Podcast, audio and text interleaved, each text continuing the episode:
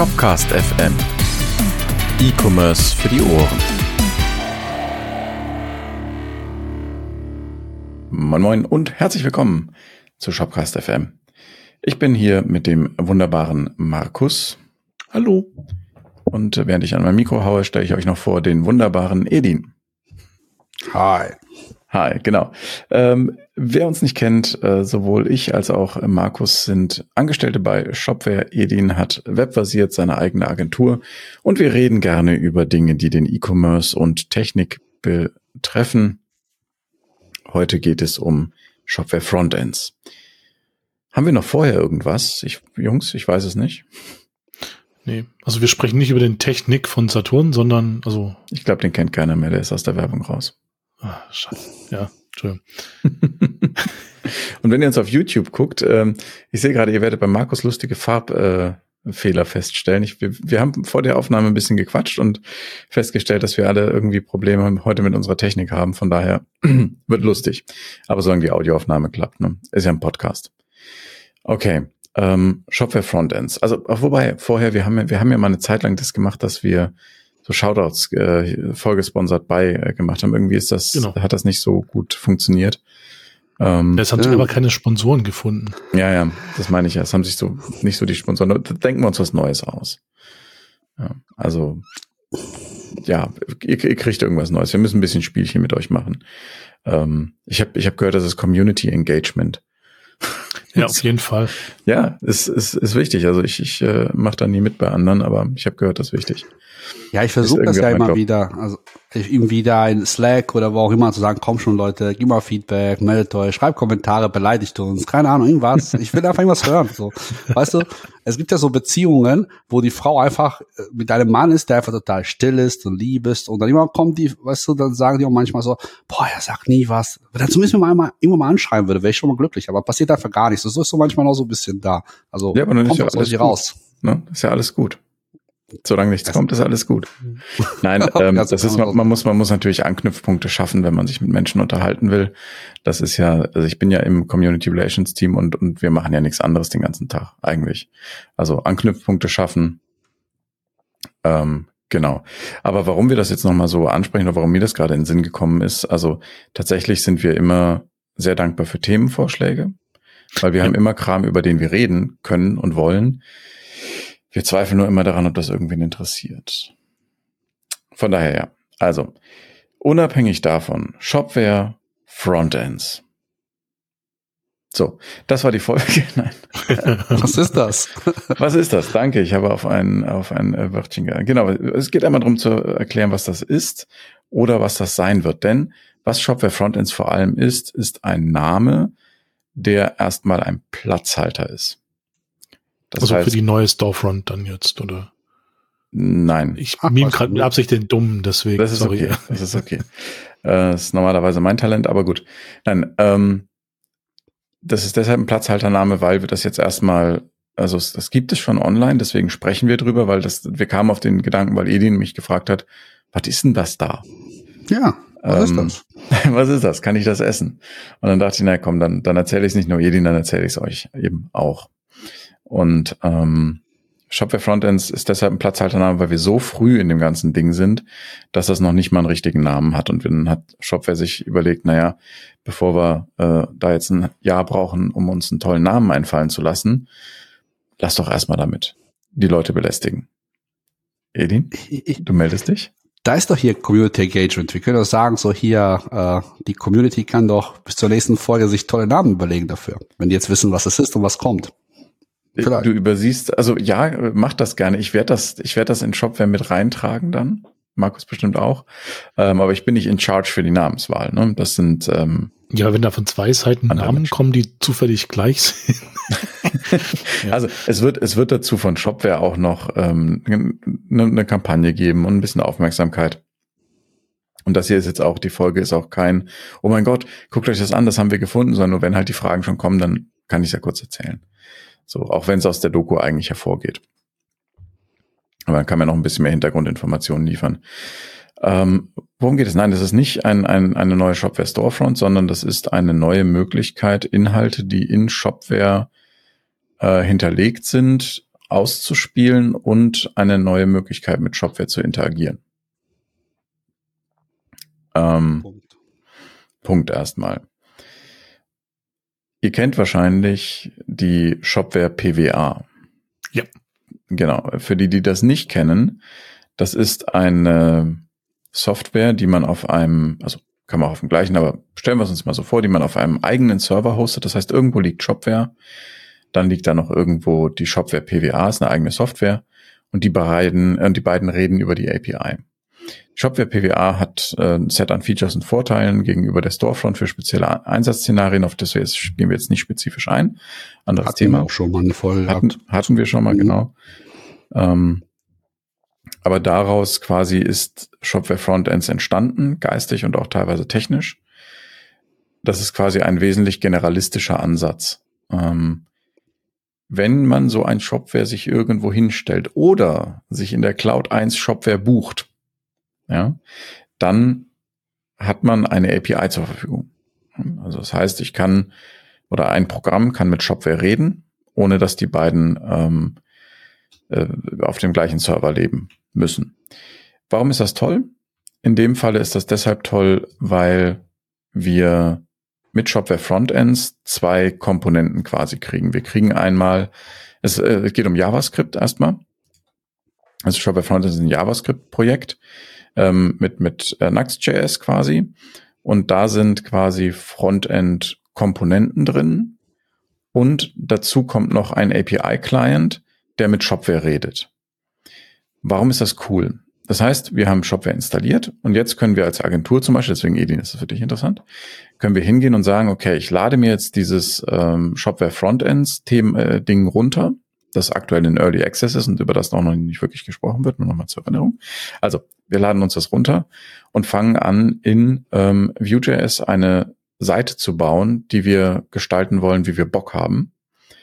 Und an den Stellen, wo wir zum Beispiel ein Produkt brauchen oder einen Warenkorb, packen wir einfach eine Frontend-Komponente rein oder eine CMS-Komponente, um aus dem Shopware CMS eben ähm, Elemente zu rendern. Und das funktioniert einfach. Das sind, äh, da haben wir ein Cookbook dann zu, das sind drei Zeilen Code und Peng hast dann funktionierende Warenkorb und kannst anfangen, den zu stylen, wenn du Bock hast. Das ist quasi so ein vorgegebenes ähm, Blöckchen an Code. Das kann man benutzen oder daran verstehen, wie es funktioniert. Das ist immer nicht viel. Und es dann eben selber einbauen, umbauen wie man möchte und diese Funktionalität, also sowas wie in den Warenkorb legen, äh, ein Produkt aus einer Kategorie anzeigen, dieses Produkt dann in den Warenkorb legen und so ein Kram, das funktioniert alles schon. Das ist der coole Teil. Das heißt, du kannst dich 100% darauf konzentrieren, deine Seite zu bauen.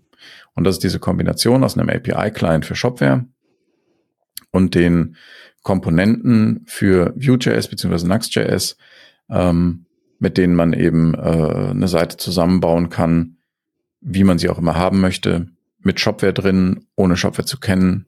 Und es funktioniert einfach alles. Das heißt, ich kann jetzt, um das jetzt mal so ein bisschen von Shopware ein bisschen wegzudrehen, ähm, mir eine ganz normale Webseite bauen, mhm. die durch irgendwelche Inhalte, auch wie immer, wo die auch immer herkommen, sei es irgendwie durch so ein Headless CMS-Ding irgendwie nehmen und da meine Webseite bauen und meine tollen Produkte oder meine Dienstleistungen, die ich anbiete, praktisch irgendwie schön platzieren mit riesen tollen Slider, so Mercedes-Benz-Webseite oder BMW oder Audi, keine Ahnung. Mhm. Ähm, und dann, wenn es ums, ums Kaufen geht und ich den Konfigurator durch habe, dann kann ich praktisch sagen, so da jetzt so diesen Kaufen-Button hinmachen, der dann genau. wiederum im Hintergrund dann Shopware anspricht. Vorher aber mit einem ganz anderen System arbeitet als Beispiel. Genau, also wer schon mal drauf abspringen möchte, wir werden das aber auch nochmal unter dem äh, hier äh, verlinken in den Show mhm. Notes. Ja, ich habe gerade schon fleißig mitgeschrieben. Ja, das ist auf github.com slash shopware slash frontends zu finden. Da ist es auch nochmal ein bisschen erklärt.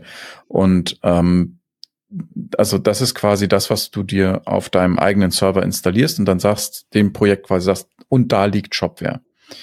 Ähm, und ab dem Punkt baust du quasi deinen eigenen Kram zusammen und Shopware ist dabei halt eine Datenquelle.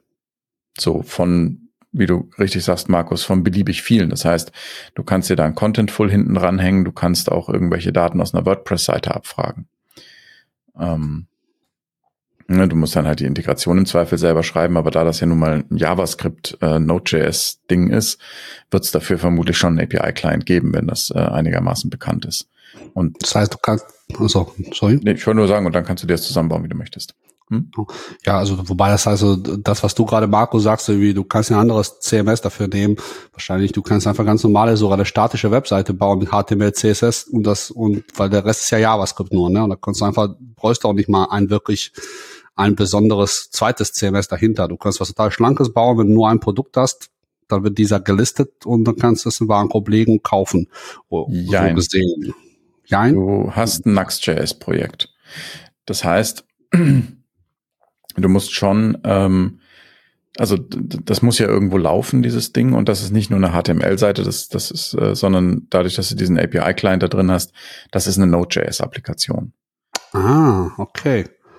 Okay, das heißt, dein Server, wo das läuft, muss schon Node.js können. Das kann jetzt nicht irgendwie auf, was nutzen wir nochmal für unsere Webseite hier, um unsere statische Webseite zu machen bei Golang? Ähm, was ist das nochmal für ein Hoster? Weiß ich gar nicht. Was meinst du bei, ach so, ach so, du meinst Shopcast, Shopcast FM. Genau, Shopcast da können wir es nicht einbinden. nee, nee, das ist reines HTML. Ähm, da ginge das so nicht, weil eben noch Server-Side-Rendering stattfindet. Mhm. Ähm, zumindest nach meinem Verständnis. Muss ich, muss ich dazu sagen, ich gucke nochmal nach, nicht, dass ich was Falsches erzähle. Ähm, aber das fertig gebaute kann ja eigentlich, also, also ich spreche jetzt von der PWA-Anwendung, wo ich jetzt irgendwie gerade so ein bisschen mhm. äh, tagtäglich damit zu tun habe. Ähm, wenn ich das fertig gebaut habe, kann ich das einfach auf einen ganz normalen Webserver ablegen, weil ich ja grundsätzlich keine aktive Komponente habe. Also für eine PWA spreche ich ja nur, also jetzt, also jetzt von der Shopware PWA sprechend, also nicht von Frontends, spreche ich ja nur den, den äh, enhanceden API-Client an und bekomme da praktisch die Antwort. Und das brauche ich ja eigentlich. Ja, die Frage ist, wo der API-Client läuft, ne? Mm, der ist relativ äh, bei Shopware. Also da, wo Shopware läuft. Nein, nein, der API-Client kann ja nicht bei Shopware laufen, da läuft die API. Der API-Client, der läuft entweder im Browser des Users oder Ach so, ja, das im Server. Genau. Also, ja, das, ich hätte jetzt gedacht, dass das wäre, also so wäre. Ne? Das wäre praktisch. Also, wenn jetzt einfach, also die Frage ist halt, warum muss es noch eine serverseitige Komponente überhaupt geben? Warum kriegt man das dann, also weil es beides, selbst Node.js ist ja JavaScript, so gesehen, mhm. vielleicht sind vielleicht irgendwelche Sicherheitsgründe oder was auch immer. Naja, also grundsätzlich, ähm, warum, warum ich gerade auch unsicher bin, das muss ich tatsächlich nochmal gucken, ähm, schaue ich gleich einmal. Ähm, wenn, also JavaScript hat sich weiterentwickelt durch Node.js von einer äh, rein Browser-basierten Geschichte zu etwas, das du auch auf dem Server laufen haben kannst. Das heißt, wo eben der Browser eine, eine, Anfrage an den Node.js-Server schickt, der in JavaScript Dinge tut und dann antwortet. So wie es auch bei PHP zum Beispiel ist. Also ne, JavaScript ist ja nicht eine reine Browsersprache mehr. Ähm, Klar. Die Frage an der Stelle ist eben, und da muss ich jetzt tatsächlich feststellen, habe ich mich noch nicht mit beschäftigt, ähm, ob das so aussieht, dass du quasi, weil, weil, also ich habe damit ein bisschen rumgespielt und natürlich machst du, wenn du damit entwickelst, ähm, ein NPM-Run und dann hast du deinen fertigen Server, der, der eben die, die Logik ausliefert. Die Frage ist nur, ist das in Production auch notwendig? Mhm. Du machst nur zu kompilieren unter Umständen und dann genau oder ob du einfach machen kannst. Ja. ja. Aber gut, äh, da wollen wir uns mal kurz nicht drauf konzentrieren. Ähm, das finde ich so nebenher raus. Ja, ich habe jetzt nämlich auch gerade so ein bisschen im Struggle gekommen, weil ich behaupte hier, äh, ich arbeite ja täglich mit, so, ja, das ist alles einfach nur über einen statischen Webserver. Ich denke mir gerade so, hm, jetzt hast du den Mund da ziemlich arg voll genommen. ja. Aber die Frage ist jetzt, ihr spricht ja drüber, also warum brauchen wir es überhaupt? Wir haben doch hier Shopware PWA oder View Storefront. Ist das, warum braucht man eine zweite PWA so gesehen? Es, es ist keine PWA, es ist ein ist aus der PWA hervorgegangen, gerade was den API-Client und sowas anbelangt. Ähm, aber es ist, also wenn du, wenn du dir die Storefront von ähm, Shopware runterlädst, Entschuldigung, wenn du die Shopware Storefront runterlädst, hast du quasi einen fertigen Online-Shop nur in JavaScript ähm, und den kannst du dann verändern. Wenn du dir Shopware Frontends runterlädst, der Name ist noch nicht final, dann hast du nichts. Ja? Das mhm. heißt also, du startest auf einer grünen Wiese. Und baust dir deine eigene Seite. Das sind zwei unterschiedliche Sachen. Also wenn du als Agentur eine wirklich Custom-Seite machen möchtest oder deinen eigenen Flavor immer wieder ein bisschen umbauen möchtest, wie auch immer, kannst du damit eben bei Null starten, sehr, sehr individuell auf Kunden eingehen. Mhm. Und die wichtigen Sachen, also keine Ahnung, Navigation, Sachen aus dem CMS, Login, Logout, Checkout, äh, Wishlist, sowas funktioniert alles. Wo siehst du dann die Grenzen gegenüber einer fertigen Shopware? Also, ja, wer ist nochmal? Wenn du jetzt standardmäßig, Twig-artig deine übliche Shopware Frontend Geschichte bauen würdest, was so, was würde denn nicht funktionieren aus dem Stehreif, wenn du jetzt äh, äh, Beispiel sowas wie Plugins, ne? Gibt es da Einschränkungen für die Leute, die dann damit arbeiten wollen würden, können die dann auch theoretisch die Plugin-Funktionalitäten nutzen oder müssen die selbst den ganzen Part auch mit nachbauen? Oder beispielsweise Zahlungsarten. Also wir haben PayPal, müsste ich dann PayPal selbst im Frontend-Part mit übernehmen oder würde das irgendwie ad hoc funktionieren als Zahlungsart? So. Ähm, ich gehe mal davon aus, dass die wichtigsten Zahlungs- und Versanddienstleister spätestens bei Release funktionieren. Mhm. Ähm, grundsätzlich kannst du aber bei, also wenn, wenn du dir ein Plugin installierst, wird das in Zukunft eventuell Shopware Frontends unterstützen, vielleicht aber auch nicht. Das kommt ganz drauf an. Grundsätzlich wird es immer unterstützt, weil die Daten ja einfach nur über die API mitgeliefert werden. Du hast den API-Client, das heißt, du kannst dann einfach einen API-Call in deinem Code machen, um die Daten abzuholen, wenn es extra API-Endpunkte sind, die das äh, mitliefert wenn jetzt zum Beispiel Daten an Produkte angehängt werden und du ein Produkt bekommst, dann ist, sind die Daten ja mit drin. Mhm. Weißt du, wie ich meine? Also bestimmt. Da das, da das eine reine API-Geschichte ist, ist die Frage nicht, unterstützt Shopware Frontends das Plugin, sondern wie verhält sich dieses Plugin in der API? Wenn es Daten verändert, klar, dann kriegst du halt einfach die Daten, die vom Plugin geändert wurden, dann läuft das halt. Wenn das Plugin ähm, einen eigenen API-Endpunkt mitbringt, dann musst du den auch selber ansprechen, weil das uh. natürlich von uns nicht abgedeckt wird in, in komplett äh, Shopware Frontends. Da kann aber der Mensch, der das Plugin gebaut hat mit dem API-Endpunkt, im Zweifel auch äh, Code vielleicht mitliefern. Uh. Ist aber meistens dann eher keine Rocket Science, sage ich mal so. Wenn ein Plugin einen Button in der Storefront hinzufügt, nein, das wird nicht funktionieren. Mhm. Weil du eben auf einer weißen Seite an, anfängst. Du baust deine Buttons selber. Also ja. dadurch, dass du auf einer weißen Seite anfängst, brauchst du vielleicht ganz viele Plugins gar nicht mehr. Das ist ein wichtiger mhm. Punkt und natürlich ist auch noch das andere. Ne? Also ähm, du hast diese ganzen Abhängigkeiten mit Twig und irgendwelchen Bootstrap-Sachen, die jetzt geupdatet werden, wie die nächste Major oder so, hast du dann einfach gar nicht, weil du hast das einmal gebaut oder baust das einmal, ähm, hast das customized und entsprechend für dich auch, wie du es gern haben willst und fertig. Also da gibt's dann nicht irgendwie äh, plötzlich irgendwie so ein Twig-Ding, was äh, irgendwelchen Dinge escaped oder auch nicht und dann irgendwie ein Update notwendig macht, sondern da hast du einfach die API und fertig. Da bist du auch losgelöst davon äh, der Shopware-Version. Also jetzt nicht, nicht für die nächste Major, aber innerhalb dieser Shopware-Version bist du halt deutlich hm, ja nicht so abhängig von ähm, den allen Komponenten, sei es jetzt irgendwie der mitgelieferten Storefront äh, und den Plugins funktionieren die alle, sondern du hast dein, dein Shopware laufen und dein highly customized äh, Frontends vorne dran und hast damit dann einfach den entscheidenden Vorteil, wirklich das, was du brauchst, zu haben und vielleicht irgendwie 80 Prozent, was Shopware im, in der Storefront mitliefern würde, einfach rauszuschmeißen.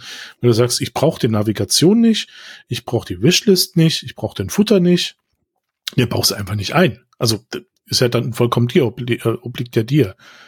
Und also man kann praktisch sagen, also so arg simplifiziert für Manager, ähm, Frontends ist so diese Storefront on Steroids. Mhm. Ja. Fra ähm, wie, also mir stellt sich die Frage so, woher kam der Bedarf überhaupt dafür? Also ich sag mal so, ähm, wenn ich jetzt äh, die 0815 äh, Shop Betreiber so, das ist jetzt nicht abwertend gemeint, aber die meisten Shops sind nun mal auf Standard äh, äh, Shopware Storefront aufgebaut. Ähm, Gab es Klar. wirklich so jetzt, oder gibt es einen Trend oder Bedarf, wo man sagen will, hey, ich will mich komplett davon loslösen, ich will was ganz eigenes bauen, was total abgefahren ist, wo ich dann irgendwie so viel umbauen müsste in den bestehenden Strukturen, dass es für mich sich mehr lohnt, irgendwie ein eigenes System zu nehmen, wo ich vielleicht welche Developer schon in-house habe oder wir Erfahrung in-house haben und da, und da wollen wir einfach jetzt letztendlich nur das anreichern, um die äh, Checkout, letztendlich Funktionalität. Und genau. Ja, aber auch nein. Ich möchte da ähm, auf eine Folge von, ähm, wie heißt denn das nochmal, Shopcast FM verweisen. Die heißt Composable Gute Commerce,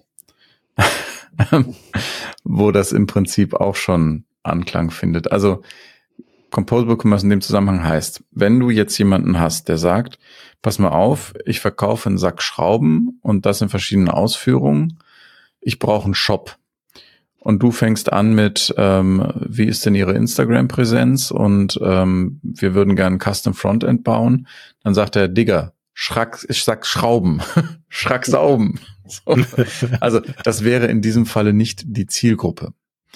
Auch weil der, der Kunde in dem Falle wäre dann vermutlich ein Bauunternehmer, der einen Sack Schrauben braucht.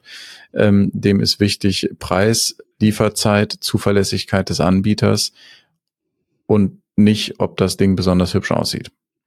Wenn du ein Unternehmen hast, das Wert auf äh, Brandbuilding legt und davon lebt, also dass du eben die Schraube kaufst, ja, nicht einen Sack, die Schraube, die letzte Schraube, die du jemals brauchen wirst, weil das ist die beste Schraube mit den schönsten Windungen.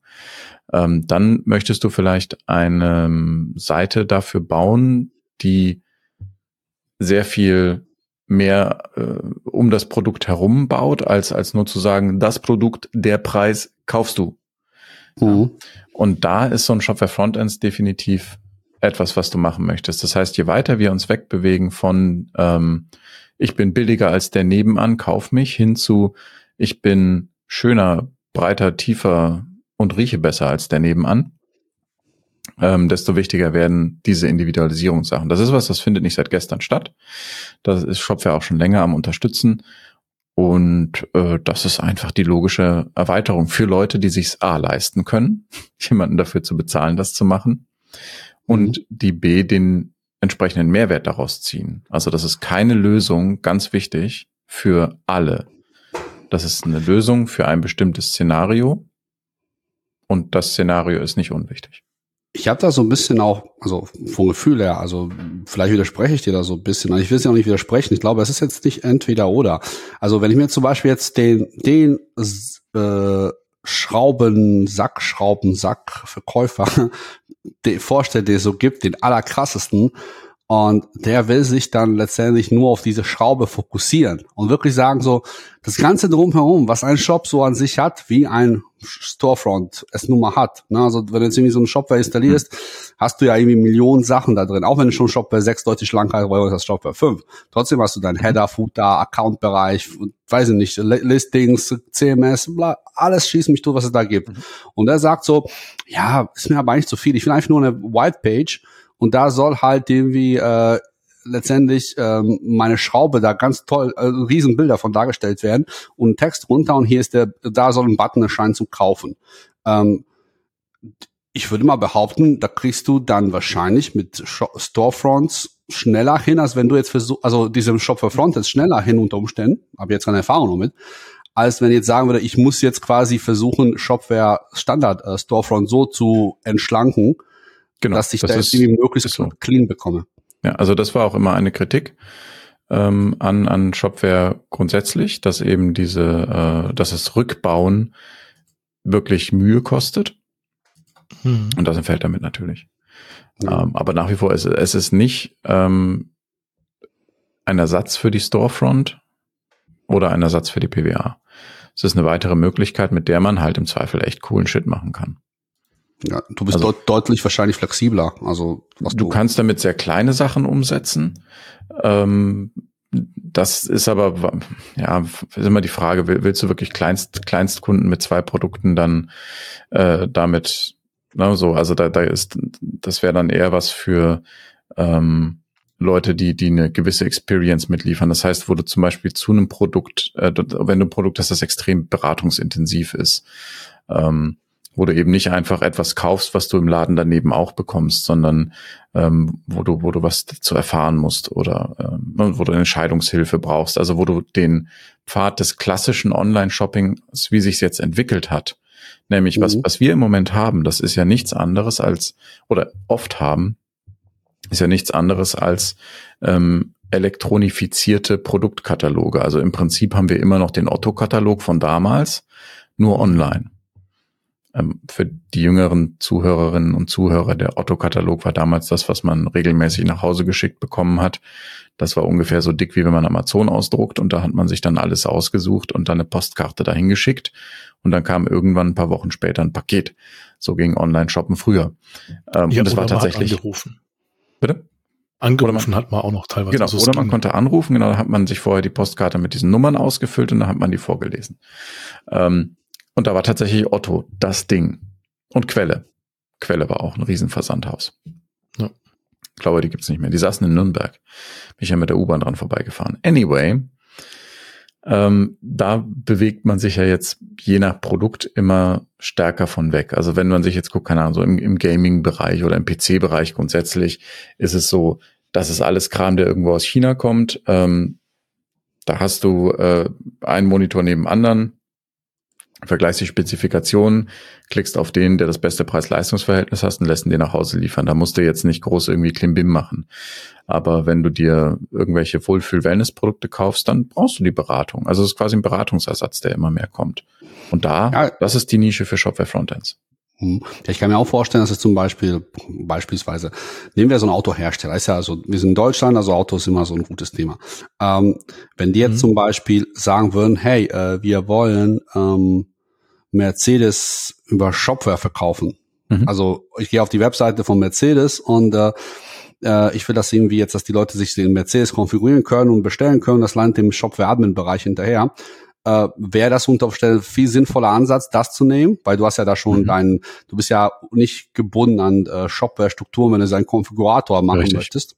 Richtig. Du hast das, du hast eine freie Umsetzung in deinem HTML, CSS, was auch immer für eine Programmiersprache du da hinten Hintergrund benutzt und so weiter. Mhm. Und äh, ja, und jetzt machst du letztendlich dann das, was konfiguriert wurde, sorgst dafür, dass das halt letztendlich ins Checkout überreicht wird und das landet dann mit dem genau. Frontends könnte man es machen.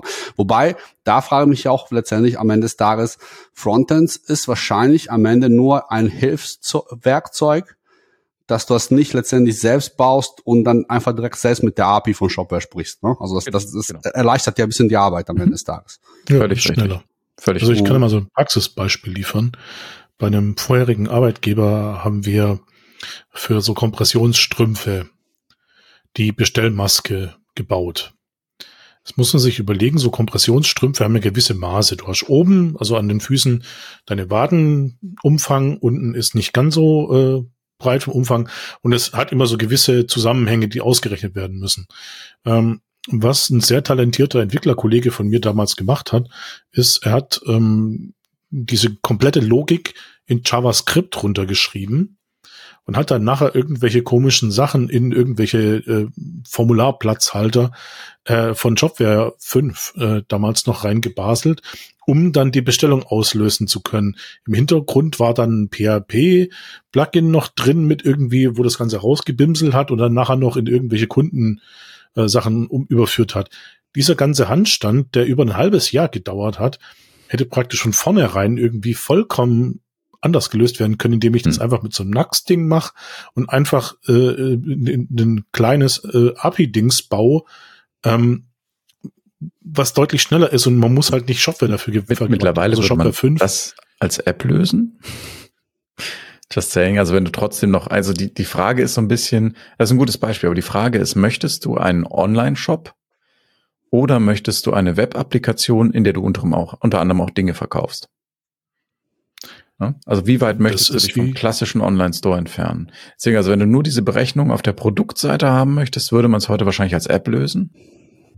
Ja. Ähm, aber ja, also wenn, wenn, wenn der Strumpf jetzt quasi, wenn, wenn das, wenn, wenn, wenn du diesen Strumpf verkaufen möchtest, also du hast quasi nur, nur den Strumpf und je nachdem, was der Kunde eingibt, ist es mehr so eine Art Wizard, sagst du am Schluss, okay, das ist dein Strumpf. den bekommst du jetzt, dann wäre es wieder Shopware Frontends. Also gerade, keine Ahnung, wenn man sich jetzt schön medizinische Bereich vorstellt, ne, und du sagst eben, äh, hier, pass mal auf, du kannst dir die drei Sachen aussuchen. Äh, man kann es eben nebenbei auch kombinieren. Ne? Also dadurch, dass das Shopware ja eine mh, mm, also, also mehrere Verkaufskanäle quasi hat, kannst du auch sagen, sobald jemand äh, sich für Kategorie XY entscheidet, leite ich ihn auf mein Shopware Frontend weiter, also auf mein Shopware Frontends Frontend und von da aus wieder in den Shop und so. Also das, das geht ja auch. Ja. Was mir jetzt so ein bisschen, wie gesagt, und das musst du jetzt, musst du jetzt noch nicht zeigen, weil das, die Antwort hatten wir jetzt gerade eben nicht, äh, inwiefern wir wirklich diese serverseitige JavaScript-Komponente brauchen. Weil wenn das irgendwie noch wegfallen könnte, wäre es für mich nochmal deutlicher Schub mhm. in Flexibilität, mhm. wie ich das integrieren kann. Weil dann kommen vielleicht dann nochmal wieder ganz andere Sachen, keine Ahnung, zum Vorschein, beispielsweise in, in eine iOS-App zu integrieren, weil das könntest du wahrscheinlich jetzt nicht mehr. Also würde jetzt wahrscheinlich, ich baue eine App, wo JavaScript vielleicht läuft. Ja. Ich habe da kein Node.js in einem iOS. Aber ich könnte dann vielleicht JavaScript da integrieren. Und dann. Moment, Moment, Moment. Fang, fang nochmal an mit dem Satz. Was möchtest du mit iOS machen? Stell dir mal vor, ich, ich habe eine iOS-App. Ne? Also eine, oder eine Android-App. Also eine ja. wirklich also native. Also, ne, wobei nativ ist ja Quatsch, weil da läuft ja, äh, da kommt ja kein Java, oder? Können, können die überhaupt JavaScript integrieren? Kann man das machen? In so eine native App? Ich bin kein Android und kein iOS-Developer, aber es gibt Möglichkeiten, ja. das auf HTML-Basis zu machen. Ich weiß, worauf du hinaus möchtest. Genau. Ähm, es ist aber für eine App eher nicht der richtige Ansatz. Da würdest du dann wieder in die Richtung PWA gehen. Das heißt, dass du eine Webseite hast, die dann als App auf dem Gerät installiert werden kann und sich da lokal Sachen wegspeichert. Aber dann hast du wieder diese ganze halt, sag ich mal, so eine typische Shop-Struktur am Start. Ne? Eine PWA ist eben eine ganzes, ganzes anders Frontend sozusagen und du würdest das individualisieren. Aber wenn ich sagen würde, ich baue jetzt irgendwie eine total plumpe App, äh, und äh, habe da irgendwie so ein natives Button und irgendwie, wenn ich den klicke, soll irgendwie so ein JavaScript ausgelöst werden, der dann irgendwie was in den Warenkorb legt und bestellt. Dann bräuchte ich auch nicht so eine Monster PWA. Ja, also ich kann, ich kann, Entschuldigung, ich kann das tatsächlich nicht ganz beantworten, weil der Punkt, ja. also wir, man kann, man, also ich müsste das wirklich recherchieren. Wir schreiben das in, in die Show Notes, weil ähm, warum ich, warum ich da so drüber gestolpert bin, ist, weil theoretisch könntest du das voraussichtlich im Browser laufen lassen. Wann möchtest du das nicht im Browser laufen haben? Immer dann, wenn du Secrets hinterlegen musst, die der Kunde ja. nicht kennen soll. Und API ansprechen hört sich für mich nicht so an, als möchtest du die Secrets im äh, Kundenbrowser haben. Weil mhm. wenn du das rausgibst, kann der Kunde natürlich das quasi auslesen und dann von sich aus alleine mit der API kommunizieren. Mhm. Möchte man das? Eher nicht. Das stimmt. Also das, das war, was ich auch vorhin ja auch dementsprechend meinte. Was ist denn die Gründe dafür, dass ich serverseitige Komponente brauche? Wahrscheinlich eben sowas halt so. Aber äh, vielleicht, keine Ahnung, vielleicht gibt's. Ich habe ja mal irgendwann mal vor Ewigkeiten so ein ähm, einen anderen Anbieter mal gesehen. Also ich weiß nicht mal, irgendwas auch irgendwas mit Commerce Jazz oder irgendwie sowas hieß das. Also da hatte ich mal immer, wir, wir hatten ja früher in unseren alten Folgen mal sowas, so ein Part, wo ich dann immer so irgendwelche Links da vorgestellt habe. Könnt ihr euch noch mhm. erinnern? Das war ganz ja. lange her. Und da habe ich da immer mal so mal was gesehen, wo du wirklich tatsächlich, äh, es gab einen Anbieter, der auch irgendwie eine Cloud-seitige Komponente hatte, sprich Admin. Ne? Admin war in der Cloud. Und du hattest einfach tatsächlich eine .js bekommen. Und die hast du da auf deine Applikation draufgeschmissen und du hattest einen Shop und die Applikation könnte irgendwas sein. Also es war eigentlich so, was wir jetzt, wo wir besprechen, gab es da schon mal jemand. In einer Folge von uns habe ich auch sogar den Link dazu. Ich weiß auch nicht, welche das nochmal war. Und da könnte man sich natürlich dann mal anschauen, wie die das da machen oder gemacht haben. Weil, so wie ich das verstanden habe, da gab es keine serverseitige Komponente in der Geschichte. Da gab es einfach nur pures JavaScript-Skript, mhm. den du einbindest. Und wop, wop, voila, hast du dein Listing, kannst auch Sachen machen. Also das fand ich irgendwie so charmant damals an dem Ansatz. Ja. Aber muss ich, also ich, ich, ich weiß es, wie gesagt, aus dem Kopf nicht. Ähm, beides ist denkbar, ist, ich weiß es nicht, stumpf. Uh. Ich, ich habe wirklich noch nie drüber nachgedacht. Muss ich echt zugeben. Ja. das ist, ja, so, das ist so diese Entwicklersicht, weißt du, so Deployment, keine Ahnung, brauche ich doch nicht. Andere Abteilung. Mach die aber ich, aber ich wusste jetzt auch nicht den Ansatz, also wie wirst du denn die Secrets da verstecken, wenn es schon im Browser ist? Also vielleicht gibt's die Frage ja ist, ob das so Secret ist. Ne? Also ja deswegen, aber da möchte ich mich gerade tatsächlich nicht so äußern. Wir schreiben es in die Show Notes. Das Schöne ist, die Dokumentation ist auch noch so Early Access, dass wenn du auf den Punkt Best Practices Deployment kriegst, klickst, da einfach noch nichts steht. ich weiß nicht zu deployen gibt es da. Ja, doch, doch, doch, du kannst es deployen, aber du solltest es noch nicht. Es ist Early Access. Also es ist noch nicht in einem Zustand, wo du es benutzen möchtest. Es ist in einem Zustand, wo du ähm, es äh, dir angucken möchtest, ob das in Zukunft was für dich ist. Es gibt mhm. äh, Performance ähm, ähm, und, und Testing Best Practices, aber noch keine Deployment Best Practices. Best Practices. Glaube, Best Practices. Ähm, also ich habe gerade mal so nebenbei geguckt auf Next.js. Ähm, es gibt da wohl die Möglichkeit, äh, Dinge statisch rausrechnen zu lassen, um dann wiederum auf Netlify ablegen zu können. Jetzt ist natürlich die Preisfrage, Inwieweit? Bei, bei, bei Frontends oder bei PWA? Bei Next. Bei Next. Ach so, Next. Ja, ja. Ja, ja, ja. Next kann, äh, ja, ja, ja. Hm? Entschuldigung, red weiter. Genau, und da weiß ich jetzt nicht, inwieweit das damit dann mit der PWA und oder dem Frontend möglich wäre, das statisch rausrechnen zu lassen, also die fertige JavaScript-Datei. Ich weiß ja nicht, ob du keine Ahnung, ich bin auch kein Node.js-Experte, aber die haben auch irgendwie tausend Dependency und so weiter und ich weiß nicht, ob du die, dann müsstest du die alle irgendwie so mitschleppen auf Browser oder sowas, damit das im Browser läuft. Also so, so jetzt erstmal so eine grobe nee, Idee. Moment, das, nee, nee, Moment, Moment, da muss ich kurz einhaken. Also ja. Node, Node.js ist eine JavaScript Runtime für den Server. Ähm, mhm. Das heißt, also und, und der Browser bringt eine eigene JavaScript Runtime mit. Wenn, wenn jetzt Marco sagt, etwas rausrechnen, also was Node.js ja eh macht, ist der ähm, also nicht notwendigerweise Node.js, aber was bei einer Node.js-Applikation gemacht wird, ist, dass es irgendwie TypeScript oder was auch immer, das wird dann eben äh, zusammengefasst, da wird ein bisschen der, der Baum geschüttelt und am Schluss hat man, gibt es übrigens wirklich Tree-Shaking, falls euch das nicht sagt. Und am Schluss hast du ein, ein vibrierendes Handy, ähm, das ich vergessen habe, in Flugmodus zu setzen, Entschuldigung. Und am Schluss hast du ein, ein JavaScript, das dann eben ausgeführt wird, entweder von Node.js oder vom Browser. Ähm, der Browser und Node.js sind Runtimes für JavaScript. Das heißt, das, was du den, einer von den beiden Engines gibst, wird ausgelesen oder durchgelesen und ausgeführt live. Mhm. No. Bedeutet, es gibt unterschiedliche Limitationen in diesen, nennen wir es mal virtuelle Maschinen. Ähm, das heißt, wenn ich in Node.js sage, öffne mir bitte Datei XY, sagt Node.js, na sichi, wenn ich das im Browser mache, sagt er halt, nein, das darf ich nicht. Also das ja, ist oder so kennt die, Datei halt auch gar nicht. Genau, und, und das ist, ist einfach sicherheitsmäßig nicht, nicht drin, dass das JavaScript, das du ausführst, einfach YOLO mal eine Datei von deinem Rechner ausliest. Das wäre nämlich echt belastend. Äh, dann könnte nämlich jede Webseite einfach deinen Rechner mal eben leer räumen und gucken, was da so abgeht. Mhm. Willst du nicht. Ähm, wenn du also so, und das, das deswegen, also es kommt drauf an, also du kannst theoretisch JavaScript in beiden Umgebungen laufen lassen. Die Frage ist nur, welche äh, Dinge muss das Teil können, wo du es laufen lässt. Wenn du nichts brauchst, was Node-spezifisch ist, kann es auch im Browser laufen. Genau. Ja, und ich glaube, da würde sicherlich jetzt äh, der Kollege von uns beiden äh, nachher da sitzen und sich die Folge anhören und wahrscheinlich so dermaßen äh, mit dem Kopf auf den Tisch knallen und sagen, so, die zwei nehme ich mir jetzt nochmal her und jetzt zeige ich mal, wie das nochmal richtig geht. Genau. Oder äh, dass sie da irgendwie so ein bisschen noch einen, eine Ergänzung machen mit der Folge. Ja. Wir haben jetzt und, übrigens gerade äh, kurz den Edin verloren. Es kann also sein, dass diese Folge super lustig zum Zusammenschneiden ist. Ja, das habe ich mir auch gerade gedacht. spaßig. Ja. Sorry. Genau, ja, was alles im Frontend passieren kann, was im Backend nie passieren wird, ja. Ich habe was, Dummes, ich hab was Dummes gemacht gerade. Ich habe geschlossen. Ja, ja, ich habe gesehen, ich habe nur noch sieben Prozent Batterie und ich dachte so, boah, schließ mal schnell alles, was irgendwie Batterie frisst. und nice, also, war ich weg. Okay, aber dann, dann können wir auch äh, so langsam zum Zusammenfassen kommen, weil äh, wir haben eigentlich alles gesagt, äh, glaube ich.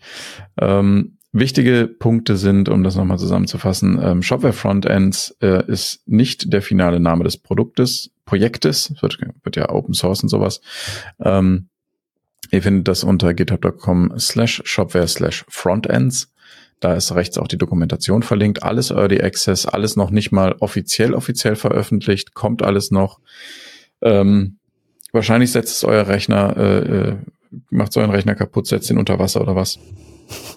Seid also vorsichtig. Also auf jeden Fall nicht in Production nutzen, ne? Also nein, nein, auf keinen aber Fall. Aber man hat jetzt die Chance, der quasi Vorreiter und Pionier und Erfahrungstop-Mensch überhaupt zu werden, wenn man jetzt den quasi Wissensvorsprung einsetzt und jetzt schon anfängt, mhm. damit herumzuspielen. Man hat Chance, aktiv Einfluss darauf zu nehmen. Oder das auch. Ja. Genau. Aber da kommt, da kommt auf jeden Fall von Shopware noch was. Ähm, es ist halt jetzt einfach schon öffentlich zugänglich. Es kommt von Shopware was dazu, aber noch ist da nichts offiziell. Also, ne, und, und Deswegen sind wir auch noch nicht in der Lage zu sagen, ob man dafür Node braucht oder nicht. Wobei, man muss auch dazu sagen, das hängt auch davon ab, was du noch machst. Also wenn du einen reinen Shopware anbindest, ja, wissen wir nicht. es gibt aber vielleicht andere Sachen, wie wir jetzt gemerkt haben. Aber dadurch, dass du eben deine eigene Storefront aufbaust, kannst du ja keine Ahnung, PDF-Transformation auf deinem Server dann noch machen. Ja, also Vielleicht möchtest du ein anderes CMS ansprechen, das definitiv serverseitig Code äh, berechnen möchte. Also das ist auch wieder sehr situationsabhängig davon, was du tun möchtest. Ähm, genau. Vielleicht schreiben wir es auch nicht in die Show Notes. Mal gucken. Genau, das ist ja das Gute daran. Also man hat jetzt einfach dadurch nochmal extra Flexibilität. Man kann ja noch so viele Sachen kombinieren. Eigener Server, eigene, weiß nicht, Frontends, Admin, Cloud, nicht Cloud. Boah, also man kann sie so austoben. Und man muss, weiß noch nicht, wo man noch anfangen soll, aber wenn man angefangen hat und dann, boah, geht's ab. Headless hat ja. was für sich, genau. Mhm. Bevor die Frage kommt, nein, ein Äquivalent dazu in anderen Sprachen gibt es nicht. Es sind aber andere Projekte für andere Frameworks als Vue.js oder andere Sprachen als JavaScript angedacht. Gut. Habt ihr noch letzte Worte?